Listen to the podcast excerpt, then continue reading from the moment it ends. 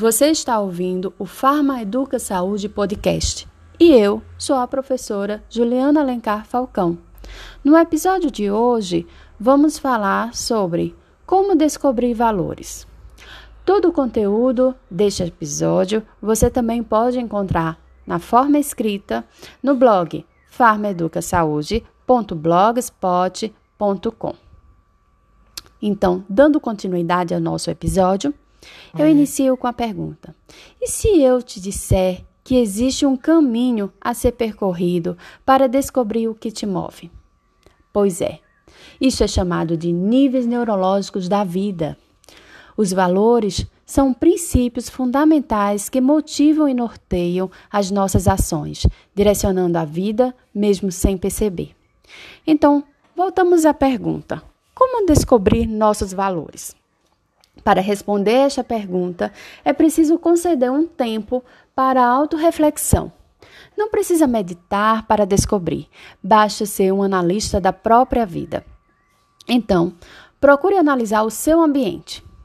Onde você mora ou morou, onde você estuda ou estudou, onde você trabalha ou trabalhou. Ou seja, faz uma retrospectiva por onde você passou. Em seguida, associa isto com o tempo. Em cada lugar listado, qual era a sua idade? Neste estágio de análise, você irá perceber seus limites e oportunidades. O ambiente em que você vive é o start para definir o caminho da sua trajetória. Imagine um bebê, ao nascer, que foi desprezado pela mãe e jogado no lixo. E uma outra situação: um bebê que recebeu todo amor e carinho em um ambiente que nada falta. É óbvio que os valores de cada um destes bebês durante a formação serão completamente distintos. Consequentemente, este ambiente irá influenciar no comportamento e vice-versa. O comportamento também te induz a permanecer no ambiente compatível, compatível com as tuas ações. Ou seja, toda ação tem uma reação. Comportamentos agressivos ou amáveis é uma reação de cada ação do ambiente em que você vive. Se você vive em um ambiente de discórdia, fofoca e inveja, seu comportamento será um produto deste ambiente. Agora, se a sua escolha é viver em um ambiente de amor, harmonia e fraternidade, a sua escolha é ser uma pessoa amável e que todos querem se aproximar de você.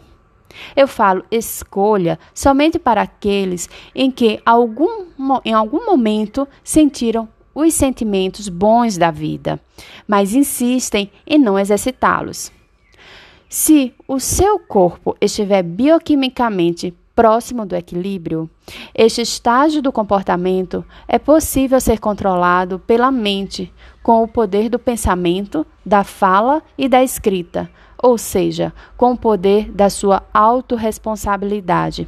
Você começa a construir o indivíduo que você quer ser. Então, nesta fase de consciência, você começa a descobrir o que deve ser feito entendendo na prática a lei da ação e reação. No nosso curso de Tecnologia de Cosméticos, eu, Juliana Alencar Falcão, sua professora de cosmetologia, irei te trazer o ambiente da cosmetologia. Te convido para emergir neste ambiente e observar quais serão os teus comportamentos em cada semana de evolução.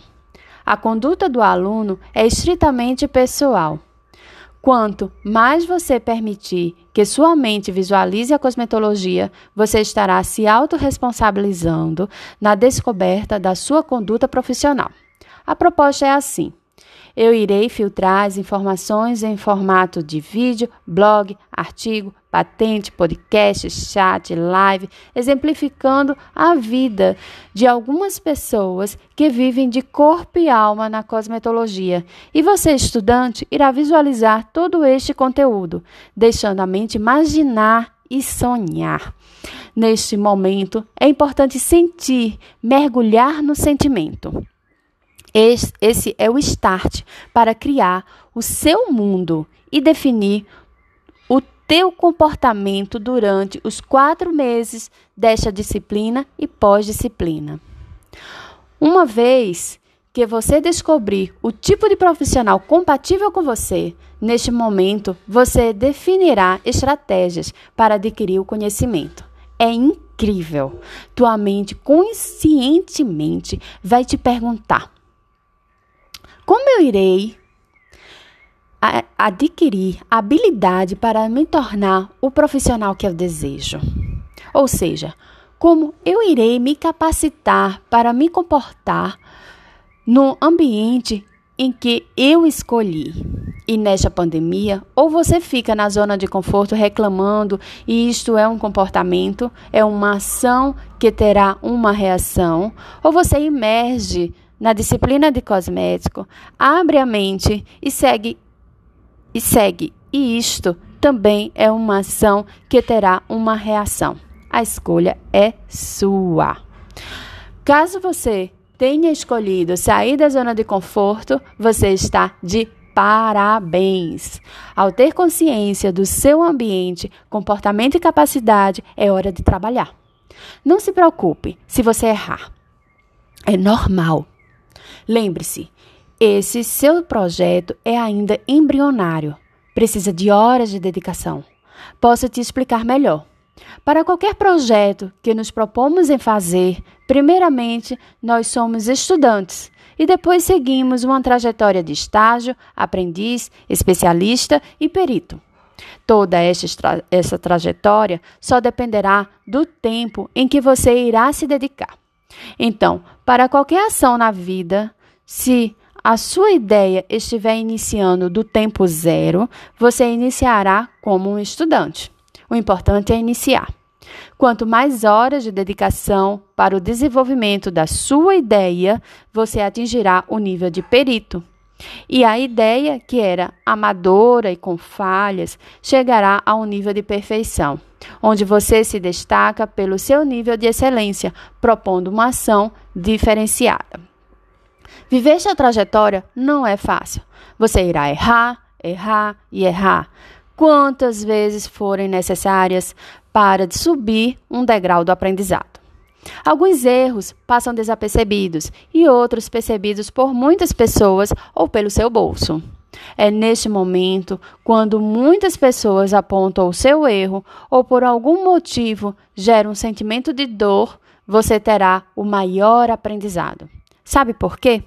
Porque a dor é de errar é grande. Neste momento, você começa a formar suas crenças de impedimento, começando a construir muros que às vezes esse muro fica tão alto que o caminho da tua trajetória não flui. Esta é uma outra situação que é preciso parar e refletir. O que realmente está te impedindo? Qual foi a situação que não está permitindo você seguir em frente com as suas horas de dedicação? É uma análise consciente que só depende de você. Eu sei, não é fácil, mas para evoluir e descobrir o seu valor, é preciso reorganizar teus sentimentos e transformar um acontecimento negativo em positivo. As perguntas chaves são: qual aprendizado que eu devo levar para a minha vida com este momento negativo? O que eu poderei fazer para ser uma pessoa melhor? Com esta situação vivida, qual é o meu valor? Quando você descobrir as respostas para estas perguntas e vencer esta etapa, tuas crenças limitantes se transformam em crenças possibilitadoras e você segue com motivação e dedicação, pois você acaba de descobrir o seu valor pessoal.